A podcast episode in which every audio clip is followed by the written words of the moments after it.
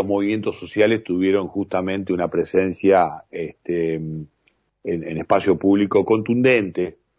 eh, en esta conmemoración tan particular este, del nacimiento de los llamados cayetanos, ¿no? integrados por principalmente por, tres movimientos sociales, por barrios de pie, por el movimiento de Vita, por la clase, por la clase corriente y, combativa. Nosotros días pasados tuvimos la, incluso la, oportunidad de, de, dialogar con, con Dina Sánchez del Frente Popular de Darío Santillán y ahora hemos convocado a Gildo Honorato eh, del movimiento Iberita y también integrante de CETEP. Gildo, ¿cómo te va? Edgardo Chinil, saludo aquí por Radio Cooperativa, por Estado de Alerta. Buenas tardes. ¿Cómo estás, Edgardo? Un gusto escucharte. Igualmente, gracias por, por atendernos. Eh, Chilo, hace, hace mucho tiempo que, que venimos recorriendo esta, esta información y, sabes el, respeto que tengo por el laburo que, que vienen desarrollando. Eh, algo de ello conversé días pasados con Dina, pero quería también eh, ponerlo en superficie contigo. Algunas cuestiones, a ver si podemos llegar a algunos temas de fondo. Eh, digo, una, una pregunta que me surge hacerte. Eh, ¿Se presenta como una dificultad este, este doble rol para los movimientos sociales?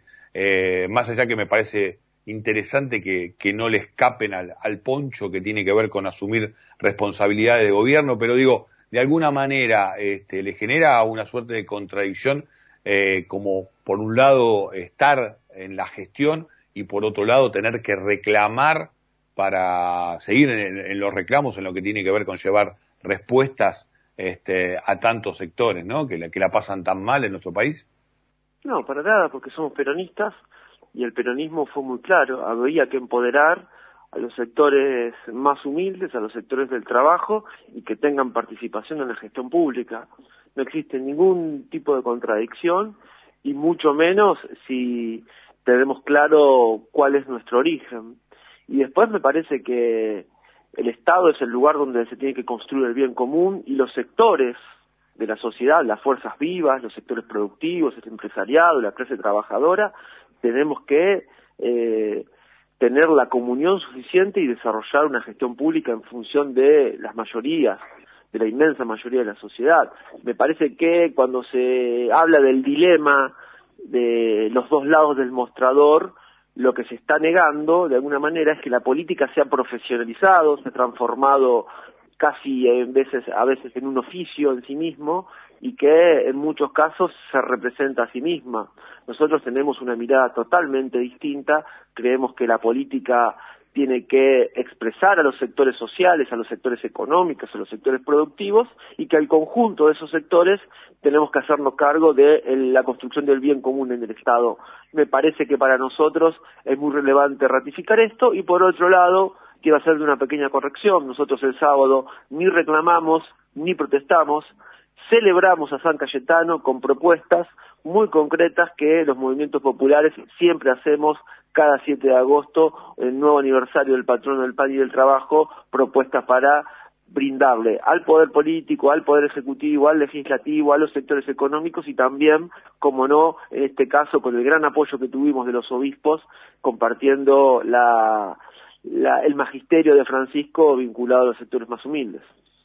Sí, eh, no sé si dije la palabra protesta, en todo caso la corrijo o la enmarco dentro de lo que tiene que ver con una situación donde obviamente sí salen a, demostrar la capacidad que tienen de movilización, la importancia y la construcción que han tenido en territorio, acompañados también por, por sectores de, la iglesia, incluso por, por sectores de la, de la pastoral social. Lo que sí me parece que no dije, porque me cuidé de, de no hacerlo, es de estar del, de los dos lados del mostrador. No creo que haya usado yo ese concepto. No, pero está claro que vos no lo dijiste, pero eh, es algo que se dice habitualmente y de, alguna manera en tu pregunta, eh, que fue muy cuidadosa y muy respetuosa, estaba implícita parte de esa discusión que existe en la sociedad, por lo menos en la sociedad política, ¿no? Sí, pero yo, está buenísimo. Yo no lo quiero llevar al otro lado del mostrador, sino al otro lado del mostrador, sino al contrario, ir por el lado que vos, que vos marcaste, eh, por eso decía esto de ponerse el poncho y asumir esa, esa responsabilidad, porque si no es como que se, se queda en una cuestión declamativa y aquí hay una oportunidad este, de asumir mayores responsabilidades, pero de hecho hay organizaciones, movimientos sociales que también han tenido y siguen teniendo presencia muy fuerte que hace que deciden tomar otro un camino distinto. Y en este sentido este bueno de, alguna forma están como obligados si querés entre comillas eh, a llevar respuestas concretas no a partir de tener esta esta posibilidad cierta de producir estos cambios claro nuestros compañeros y nuestras compañeras que forman parte de la gestión pública no dejan de ser miembros de organizaciones comunitarias, de organizaciones de base, de movimientos populares,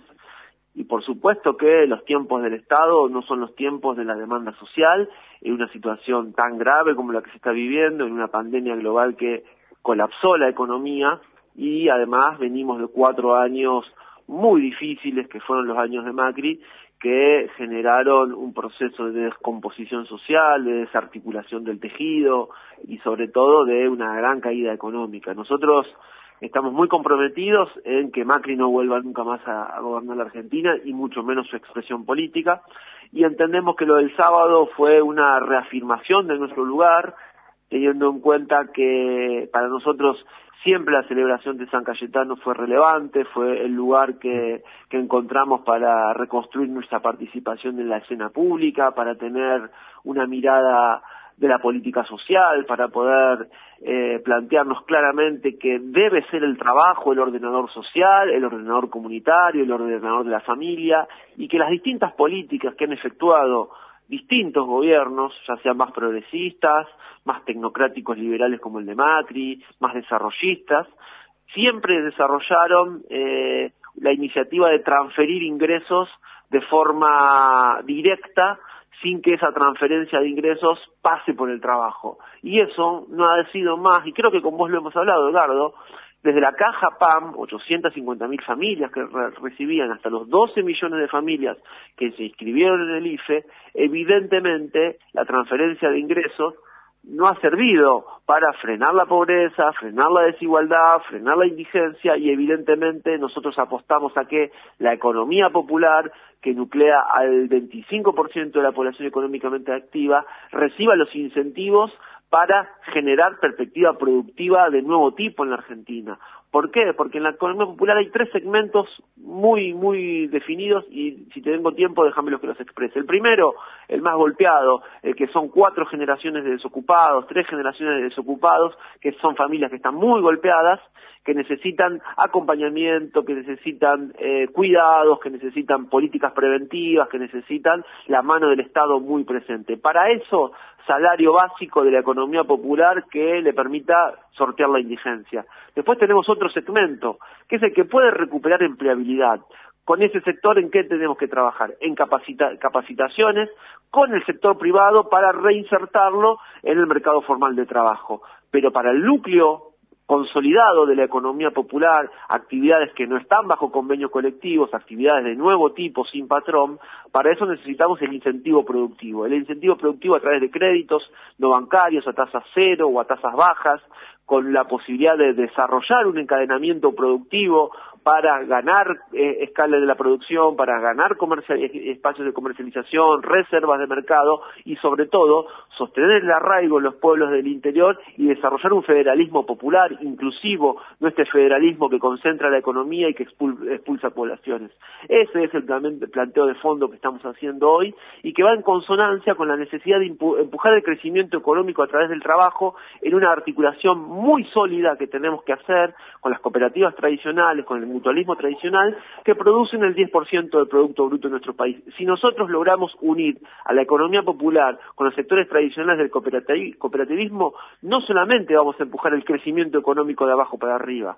sino que no vamos a tener que esperar los boom de consumo que han ido acompañados de picos inflacionarios muy altos y mayoritariamente estuvieron dirigidos hacia la clase media y mucho menos esperar el derrame que sabemos que a nuestro sector nunca le ha llegado. Por eso fuimos tan claros y precisos en la convocatoria y en la actividad del sábado.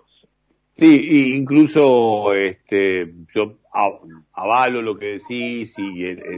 la importancia, así como el rol que cumplen eh, las organizaciones sindicales, este, más allá de tal o cual dirigente, en lo que tiene que ver con los derechos laborales, incluso el paso también que han dado al tema este de representación laboral desde los movimientos sociales y la contención y la cobertura que, que, ha, que ha permitido que momentos eh, tensos en lo que tiene que ver con, con, lo social ustedes se hayan convertido en los interlocutores válidos justamente con credibilidad en los territorios para conducir ese tipo de, de dificultades. Eh, pero, a ver, también está lo de la arena política. Vos recién lo hablabas claramente y lo mencionabas ya enfocándolo hacia las elecciones que, que se vienen y que ya están, que ya están en marcha y que obviamente también están enmarcadas, no podemos pecar de, de inocentes, ¿no? En lo que tiene también incluso con características de los de los actos públicos. Eh, preguntarle dos cuestiones puntuales al respecto, Gildo. ¿Están conformes en lo que tiene que ver con la representatividad que han logrado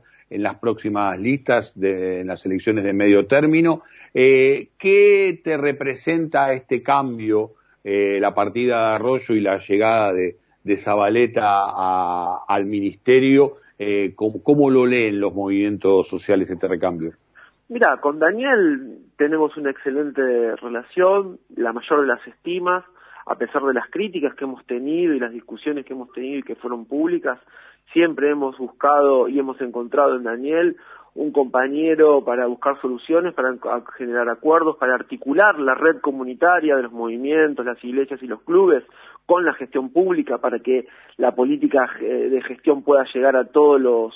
los lugares periféricos, periferias sociales, periferias geográficas, y me parece que el desafío es mantener ese mismo vínculo y esa misma estrategia de intervención territorial con la persona que se va a nombrar mañana, con Zabaleta, que la verdad es que no lo conozco, pero nuestra intención es tener el mismo vínculo. Y me parece que tenemos que tener mucha responsabilidad. Nosotros hemos luchado mucho porque para que Mati se vaya, hemos puesto el cuerpo todos los días de esta pandemia, lo seguimos poniendo y vamos a seguir poniendo el cuerpo para que estas elecciones, el macrismo y toda esa expresión política tenga, quede reducido a la mínima expresión. Después, un diputado más, un diputado menos, no cambia la realidad de los movimientos populares, no cambia la realidad social,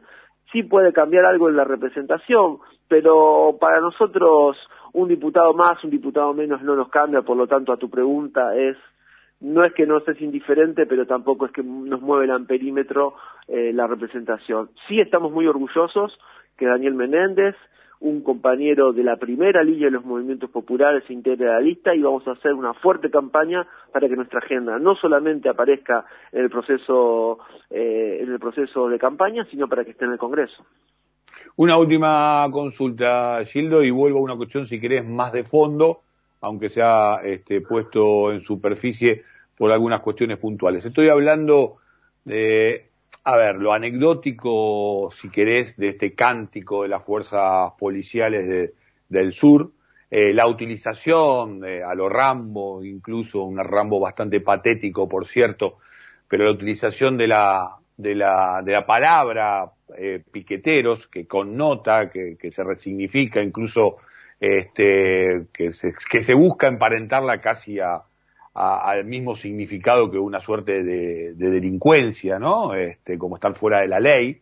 Eh, y en este sentido voy a una pregunta más de fondo. ¿Hasta qué punto están analizando ustedes, como referentes que deben conducir justamente este tipo de, demandas? Eh, yo estoy viendo la reaparición de la figura del enemigo interno y, y la verdad que me preocupa muchísimo y de ahí que tenía este, puesto eh, con lupa algunas cuestiones de lo que fue esta movilización desarrollada este último fin de semana por algunas intenciones que puede haber para romperlas, para operar cierta, cierta ruptura. ¿Hacen una lectura de este tipo, Gildo, en este contexto?